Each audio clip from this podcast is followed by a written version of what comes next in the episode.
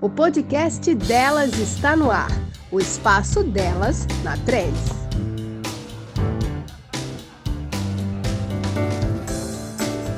E começa agora o nosso passeio pelas histórias, os desafios e as dicas de mulheres notáveis da nossa sociedade. Sou Bia Diniz, jornalista na Trend CE e no espaço delas de hoje a nossa convidada é Karina Frota. Ela é gerente do Centro Internacional de Negócios da FIEC e a nova presidente da Câmara Setorial do Comércio Exterior e Investimento Estrangeiro da Agência de Desenvolvimento do Estado do Ceará, a ADES.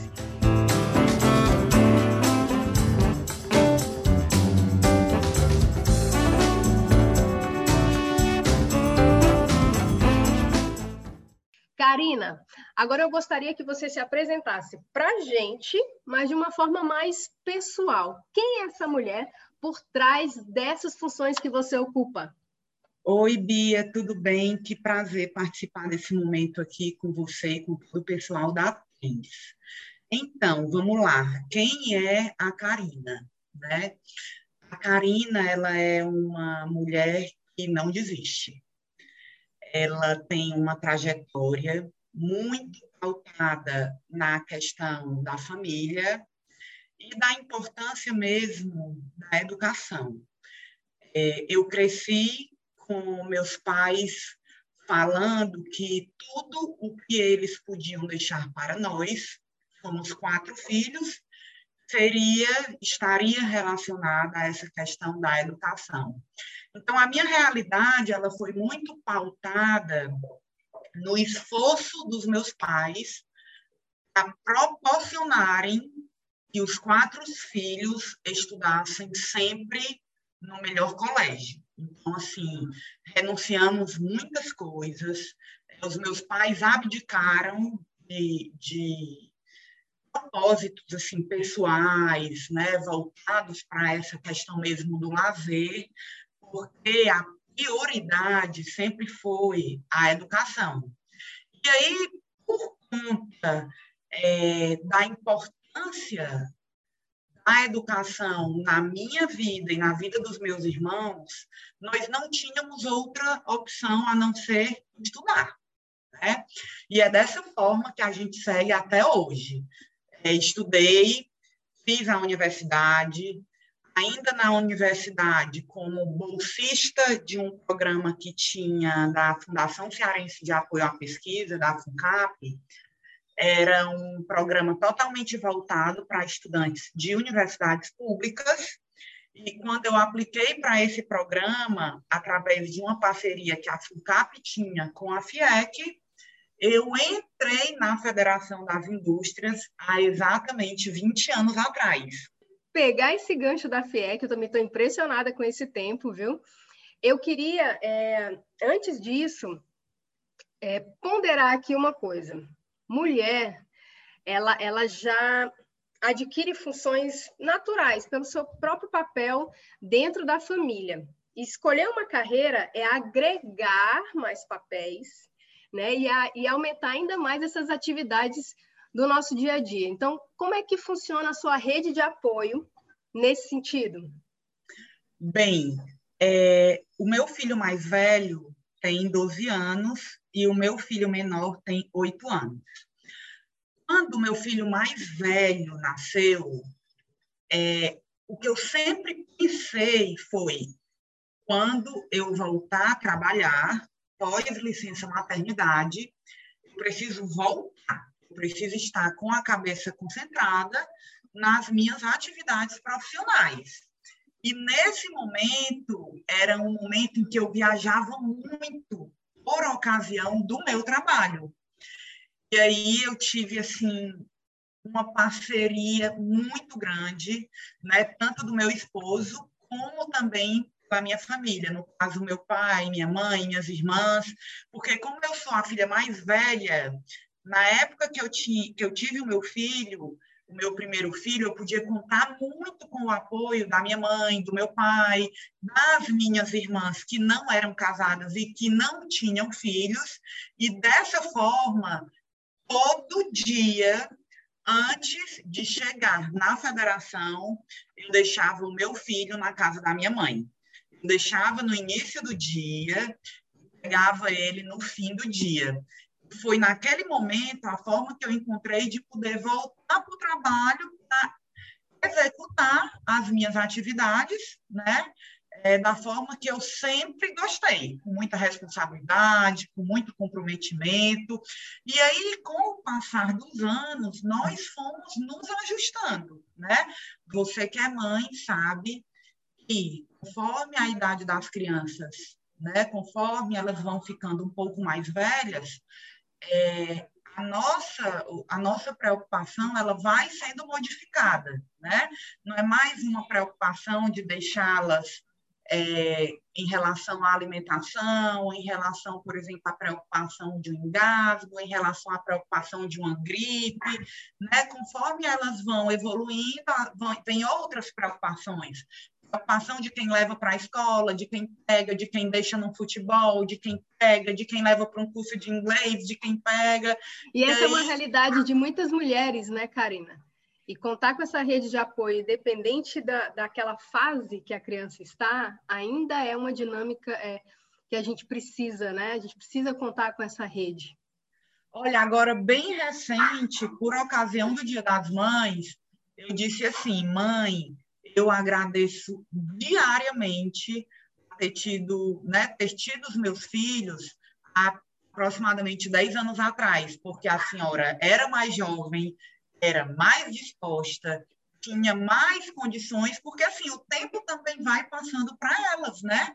E graças a Deus eu pude, ainda hoje eu posso contar bastante, porque como eu falei há pouco, hoje é, eu não preciso mais daquele trabalho braçal, né? Eu não preciso mais contar com aquele com aquele apoio relacionado à questão física. Mas hoje eu conto muito ainda com outras, né, com outros motivos e com, com outras preocupações.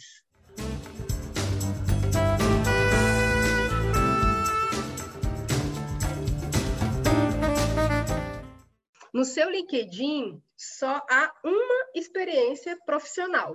É isso mesmo, produção? Gente, são mais de 20 anos, são 20 anos e dois meses precisamente. E aí eu quero que você conte para gente como é que foi essa trajetória.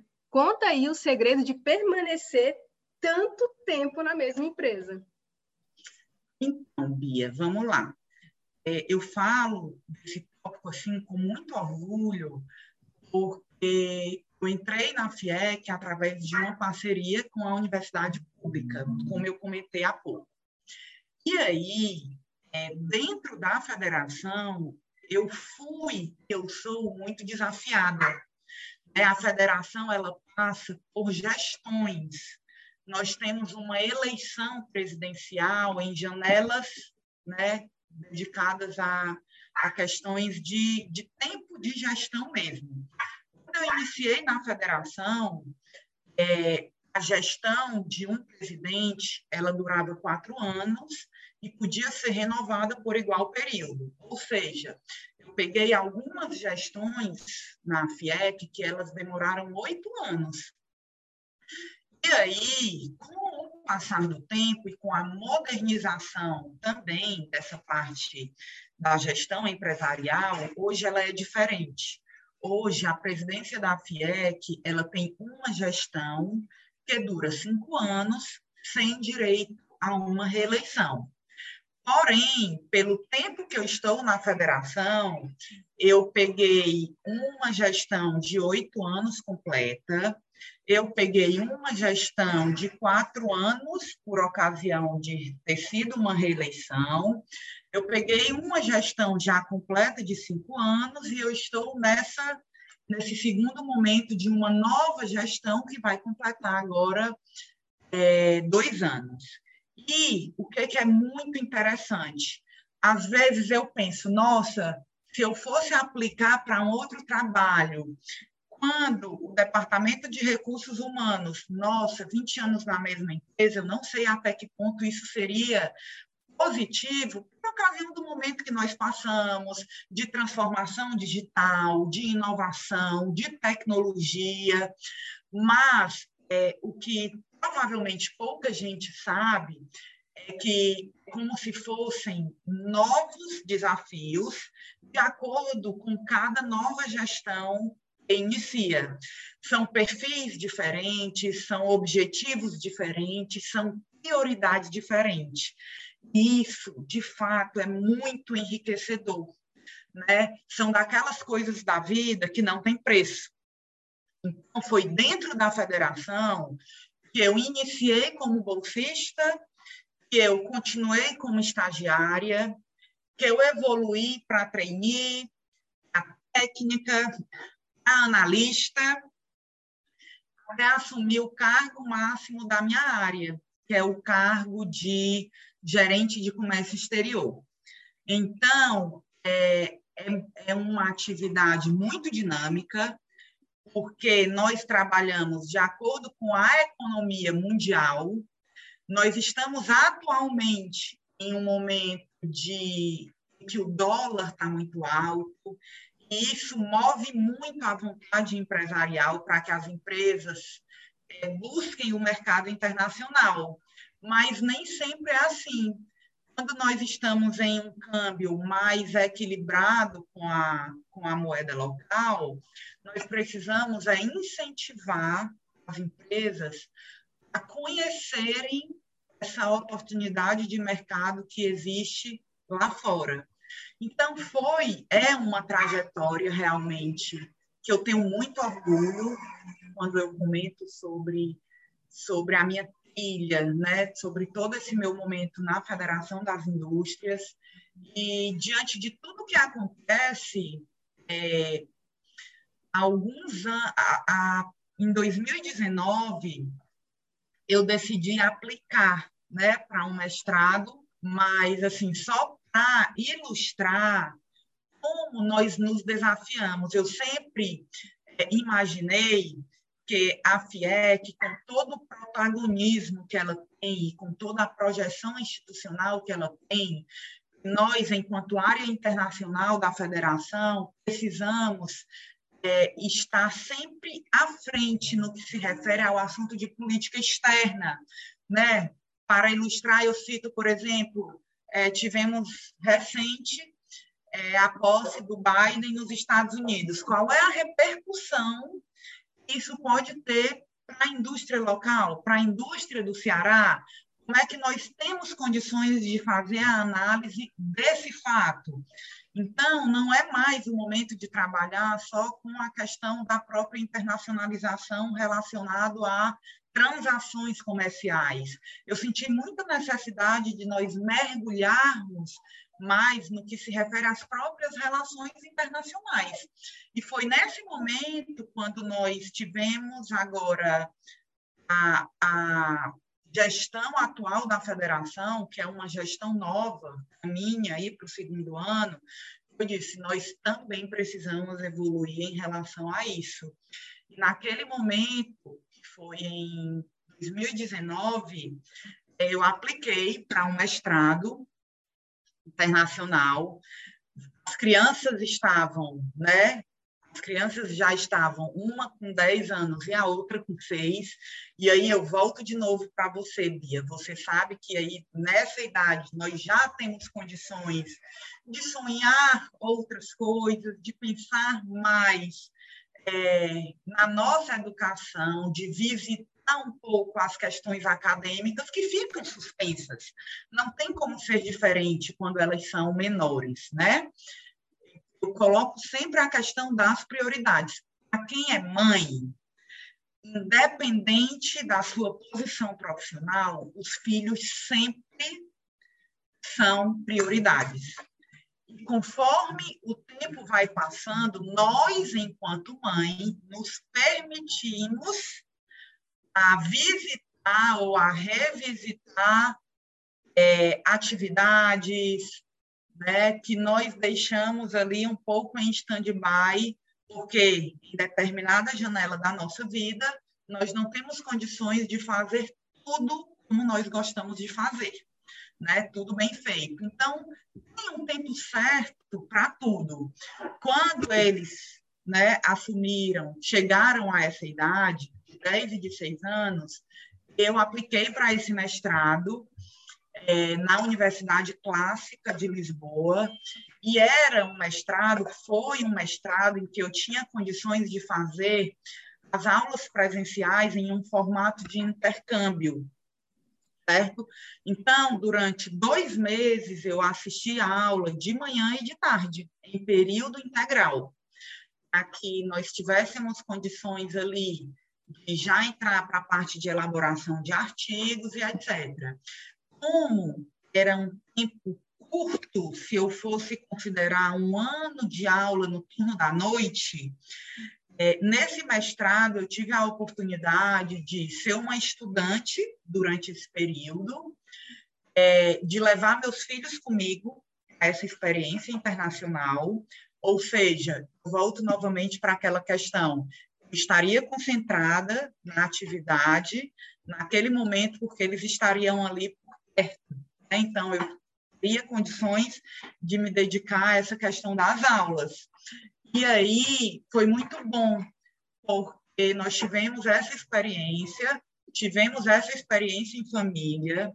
Eu confesso que no meu primeiro dia de aula me bateu uma insegurança muito grande, porque dos 12 alunos que nós tínhamos em sala de aula, eu era, eu era a única aluna, era mãe e era mulher, né? no caso de ser esposa, e que tinha um emprego privado. Ali eu entendi muito claramente qual era o foco do mestrado, de um mestrado acadêmico, né? Onde nós tínhamos estudantes, é, em sua maioria, eu diria que 90% eram estudantes do que vinham da iniciativa pública, e que eles estavam ali no mestrado porque teriam esse suporte de poder tirar uma licença para se dedicar à elaboração da tese. Mas quando eu encarei esse, essa realidade, eu olhei para mim, olhei no espelho e disse: não, não tinha como ser diferente. Vai ser difícil, né? mais uma vez vai ser muito desafiador, mas eu volto novamente para o assunto inicial né, da nossa conversa. É a educação. É o que eu posso deixar, digamos assim, herança, é o que eu posso deixar de legado. Vai ser muito difícil, como foi muito difícil, mas vai ser possível. E aí, é, nós não podemos prever o futuro, né, Bia? Mas eu concluí a parte teórica do mestrado em novembro de 2019. Em 2020 fomos surpreendidos por uma crise sanitária global. Né?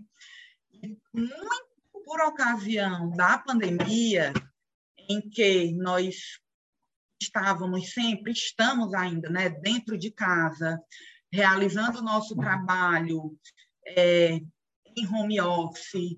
Eu digo para você com muita franqueza que, durante todo esse período de home office, a produtividade da equipe aumentou muito. É uma algo assim impressionante.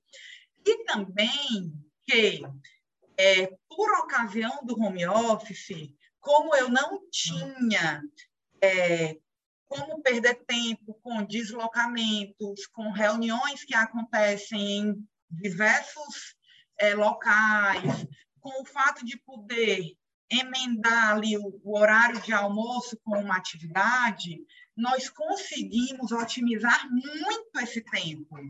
E hoje eu vejo que, obviamente, teve um esforço pessoal, um esforço particular muito grande, mas a pandemia facilitou muito a minha vida para escrever uma dissertação, né? Inclusive porque é, eu precisava utilizar o fuso horário europeu. O meu orientador estava em Portugal e eu estava aqui é, em Fortaleza. Então, até isso facilitou. Porque, para mim, às vezes, o que era um horário de almoço era um horário de é, disponibilidade de um orientador. Com tudo isso, foi possível otimizar tempo, né? E, de fato, concluir esse mestrado, porque eu confesso para você que eu não imaginava ter condições de concluir esse curso é, com a minha rotina habitual de trabalho. E aí fui também surpreendida por isso, né? Pelo fato de estar em casa, pelo fato de as coisas estarem ali caminhando muito bem, é, isso facilitou bastante a minha vida. Então, no que se refere à conclusão desse mestrado, é, a crise sanitária me empurrou, né? É aquela questão que eu sempre costumo falar talvez para muitas pessoas a, a pandemia não tenha trazido uma lição, mas uma grande lição que eu tirei é de sermos gestores do nosso tempo. E sim, conseguimos fazer muita coisa é, quando nos organizamos e quando planejamos de fato esse tempo. Eu acho que até as próprias empresas elas elas é, puderam experimentar um formato novo, né, que são os profissionais em home office, por exemplo, e, e é, porque a gente sabe que algumas empresas às vezes ficam, poxa, será que o funcionário está trabalhando? Não está trabalhando? E não consegue, é, fica querendo controlar ou vendo uma forma de medir essa produtividade. E pelo que você falou, vocês como equipe acabaram tendo melhores desempenhos e você ainda conseguiu fazer algo pessoal, por mais que seja uma formação profissional, mas algo que você queria diante desse novo cenário. E aí eu venho, aí eu venho com, com você também para aproveitar esse assunto da pandemia e, e, perguntar dentro do setor de exportação, o que que significou a pandemia? É, aí eu preciso dividir entre as duas ondas certo?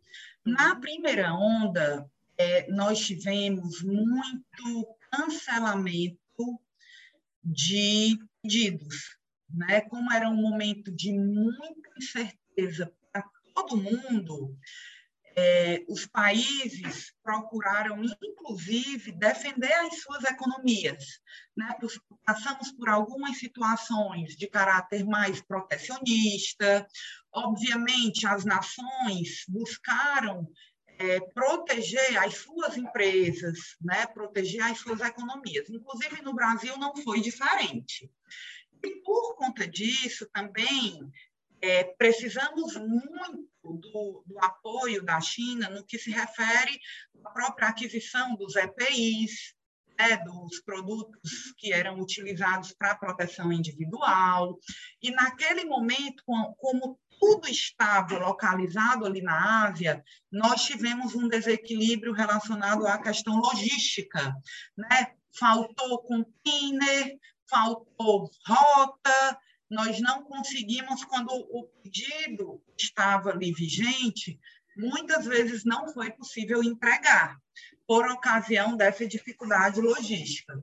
E aí o tempo foi passando, fomos nos adaptando, por exemplo, ok, conseguimos embarcar mercadoria diante de um frete altíssimo, e esse frete, infelizmente, deixou o nosso produto menos competitivo. Hoje, a situação que eu tenho é exatamente essa. Para alguns setores industriais, eu não tenho a matéria-prima, certo? E aí preciso ir para o mercado internacional buscar essa matéria-prima para fazer a minha produção rodar. Isso também impactou bastante nas nossas entregas. Porém, é, já com o resultado de abril de 2021, nós percebemos, no que se refere a valor exportado pelo Estado, uma discreta recuperação em relação aos meses anteriores, né? Nós tivemos um aumento no valor exportado, até por ocasião da recuperação econômica de outros países que estão em situações diferentes da nossa, e isso nos dá fôlego para seguir. É um momento de apoio a essas empresas, algumas ainda estão muito enfraquecidas por ocasião aí dos últimos 15 meses, mas é como eu costumo falar, a crise terá um fim. E eu tenho certeza que o apoio de instituições como a própria FIEC, as empresas estarão prontas para seguir, para continuar e para evoluir.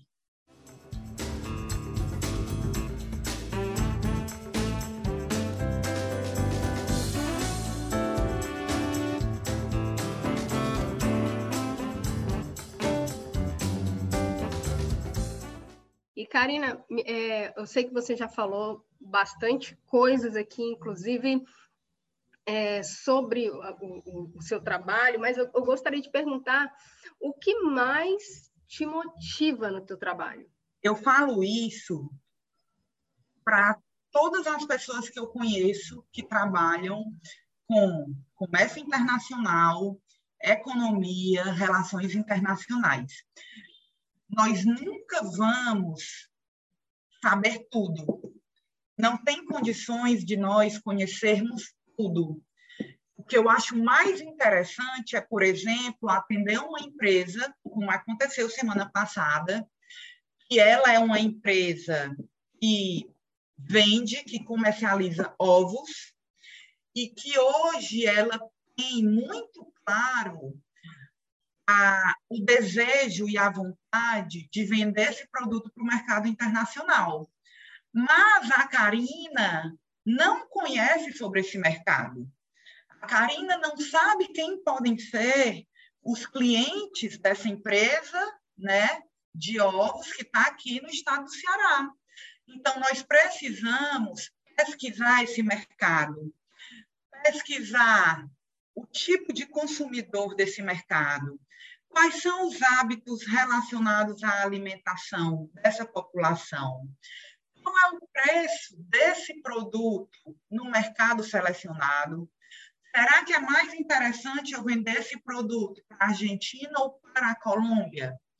Qual é a logística que eu preciso? Será que eu posso garantir que esse produto chegue com essa qualidade para o mercado A? Ou será que é mais tranquilo chegar para o mercado B? cada vez que nós nos reunimos enquanto equipe para tratar de um cliente com um produto novo, é extremamente desafiador, principalmente porque nós somos a referência para aquele cliente. Então, o nosso trabalho ele precisa ser realizado com muita responsabilidade, com muito comprometimento, porque porque nós seremos a fonte de referência daquela informação para o meu empresário, né, para o meu cliente.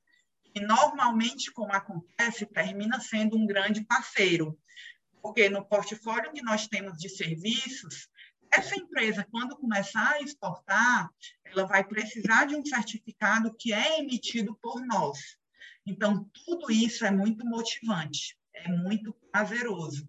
E quando nós percebemos aquela empresa que chegou sem nenhum conhecimento do mercado internacional e ver que ela realiza a sua primeira venda no mundo, nossa, são daquelas coisas assim que a gente não consegue mensurar né, a nossa, nossa satisfação e o nosso orgulho.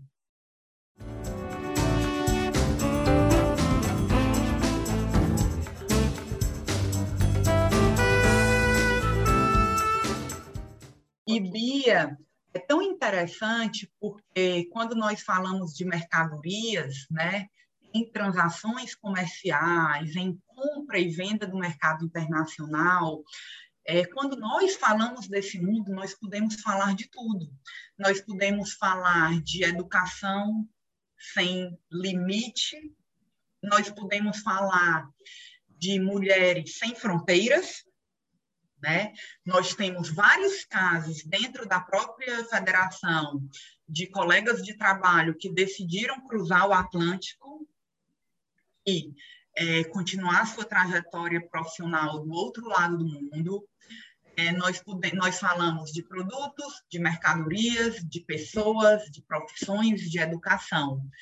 É um mundo realmente muito globalizado e que, principalmente nas tecnologias que foram aprimoradas por ocasião da pandemia, não existe limite para essa comunicação. Agora vamos lá para a presidência da ADES.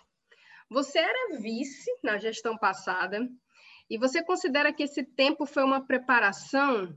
Você esperava já assumir essa liderança ou te pegaram de, de surpresa nisso daí? E quais seus desafios e seus projetos? Quando eu estava como vice, eu estava diante de uma presidência da Câmara Setorial é muito dinâmica, né? A presidência naquele momento, que era ocupada por uma, uma colega, Mônica Luiz, ela fez um trabalho retocável. Então, a minha posição ali, enquanto vice, era uma posição de apoio, era uma posição de abrir portas mas era um momento em que eu estava dentro do mestrado. Então, a minha participação foi muito limitada. Porém, é, com todo o trabalho que a Federação das Indústrias desenvolveu e continua desenvolvimento de enfrentamento à própria pandemia, a federação ela teve uma projeção institucional extremamente relevante.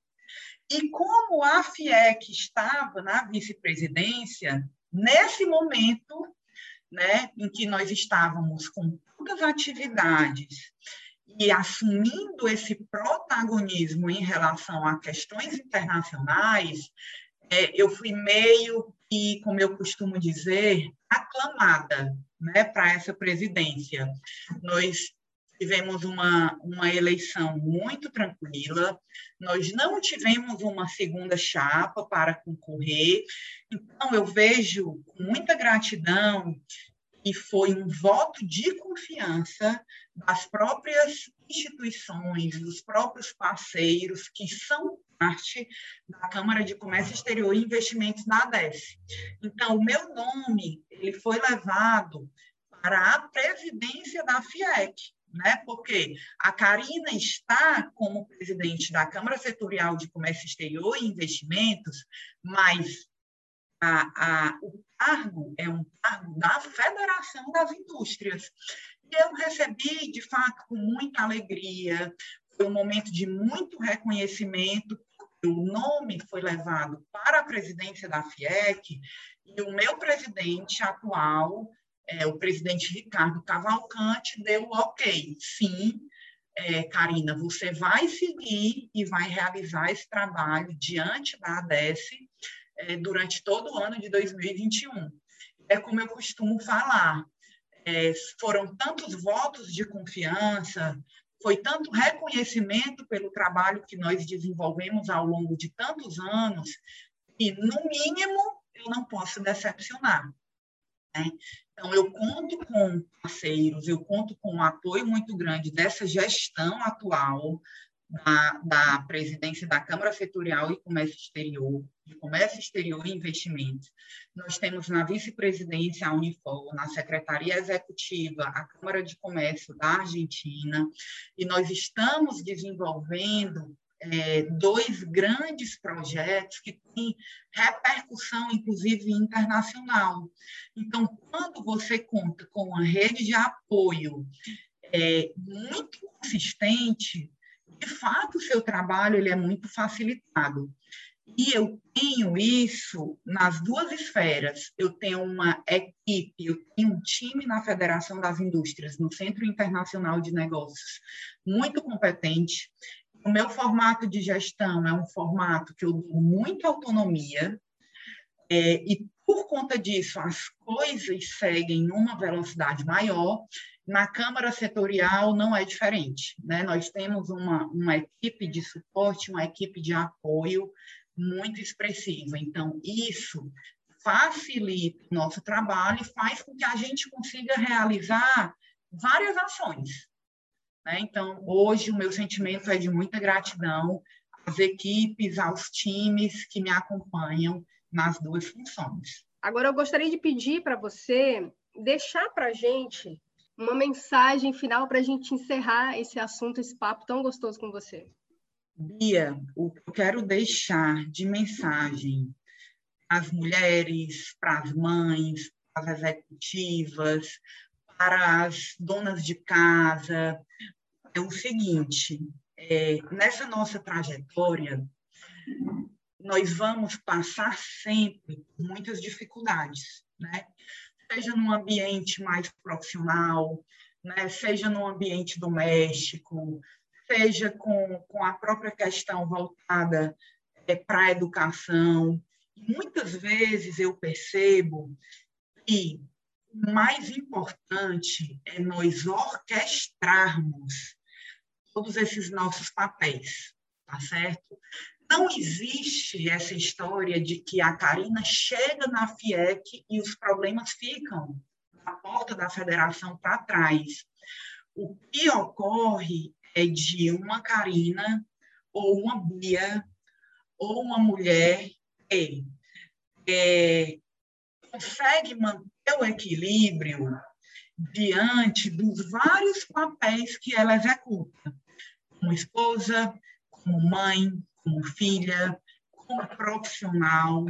É, e é diante dessa questão de manter esse equilíbrio, de conseguir ter uma rotina planejada, e aqui eu não coloco nenhuma rigidez nesse plano, mas nós precisamos de uma orientação para que a gente consiga fazer e desempenhar todos esses nobres papéis com o mínimo de desconforto possível. O problema vai acontecer, o imprevisto vai ser necessário, a intercorrência muitas vezes também.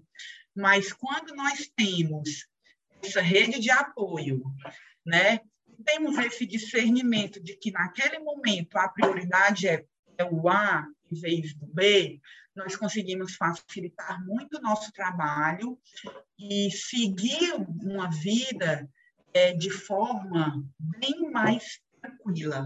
Né? Hoje a sociedade ela é muito frenética, é tudo rápido, todos os prazos são exíguos. E eu quero que você, mulher, que hoje esteja nos ouvindo, olhe para o espelho e veja quanto você é incrível com todas as funções que você desempenha. Erramos com o intuito de acertar. E o nosso limite, enquanto mulher, o nosso limite é o mundo. Muito obrigada, Bia. Obrigada, Karina. Muito, muito obrigada pela sua participação, pela sua história, pela sua partilha. E eu quero agradecer também a audiência que ficou até agora ouvindo a gente e aprendendo também com a sua história. Obrigada pela sua companhia no Delas de hoje. Para mais conteúdos, siga arroba Trendce. Até a próxima!